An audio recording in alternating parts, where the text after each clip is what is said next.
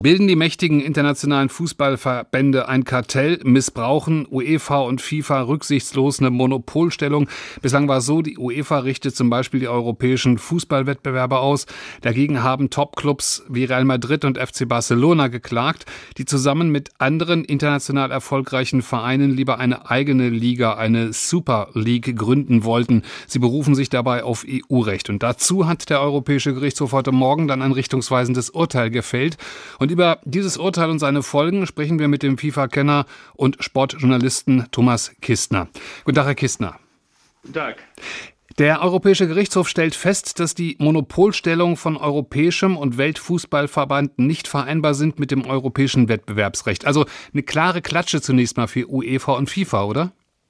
Ja, allerdings nur in der Theorie. Denn äh, die Frage hat sich ja bisher noch nie gestellt. Das war so ein äh, wie, ein ungeschriebenes Naturgesetz, dass die Verbände den Fußball äh, verwalten, seit es den Fußball gibt, seit sie ihn organisieren. Und jetzt ist eben ein weiterer Player, die Super League, die ja versucht, sich als Player zu etablieren, aufgetreten. Und äh, da muss natürlich über Wettbewerbsrecht nachgedacht werden. Das heißt, die klagenden Topclubs, die dürfen jetzt ihre Milliardenliga starten oder gelten da auch Einschränkungen für sie?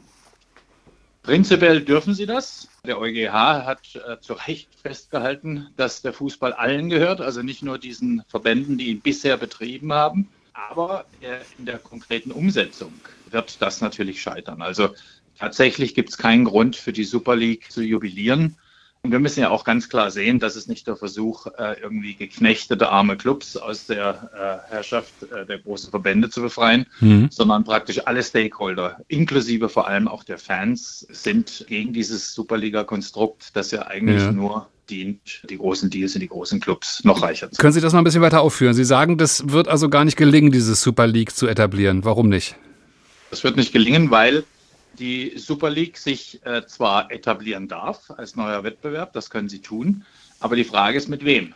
Denn die UEFA, die kann ihr eigenes System natürlich auch abschützen. Das ist ihr nicht verboten worden. Äh, ver verboten wurde ihr, dass sie Sanktionen verhängt, dass sie bestimmt, ob sowas überhaupt äh, passieren darf in Europa. Klare Ansage, das da hat sie nicht zu bestimmen. Aber natürlich kann sie ihr System schützen. Das heißt, jeder Topverein, der äh, jetzt doch die, in, in die neue Super League äh, wechseln wollte, müsste damit leben, dass er nicht wieder zurück kann in die UEFA, dass er an all diesen Wettbewerben nicht mehr teilnehmen kann, mhm. dass, äh, wenn die UEFA äh, das mit ihren äh, Ligen so vereinbart, und das wird sie tun, also auch mit der Bundesliga, dass sie auch in diese Ligen nicht mehr zurückkehren können. Sie müssen also einen kompletten eigenen Aufbau starten.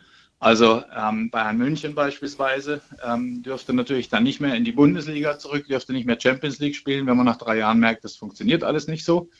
Und ähm, umgekehrt müsste die Superliga dann eben andere Vereine kreieren. Wenn das so ist, wie Sie es beschreiben, ähm, dann dürften doch selbst Real Madrid und FC Barcelona, die Kläger, da gar kein Interesse mehr dran haben, oder? Also an so einem Konstrukt natürlich nicht. Äh, man muss sehen, dass die Entwicklung natürlich auch schon weitergegangen ist. Das dauert jetzt, äh, das läuft jetzt seit zwei Jahren, dieses Urteil. Also sowohl die UEFA hat ihre Regeln schon entsprechend angepasst. Sie würde also gar nicht mehr ähm, auch ihrem eigenen Regelwerk zufolge jetzt versuchen, so etwas zu unterbinden, als auch die Super League, die ähm, ja immer wieder darauf pocht, dass äh, sie eine offene Liga jetzt sei, dass mittlerweile 50, 60 Clubs da Zugang hätten und so. Also das hat sich auch schon alles verändert an der Realität bemessen, ist es höchst unwahrscheinlich, dass eine Superliga kommt. Mhm. Ähm, hat das Urteil denn noch weitere Folgen für die bisherige Machtstellung der UEFA?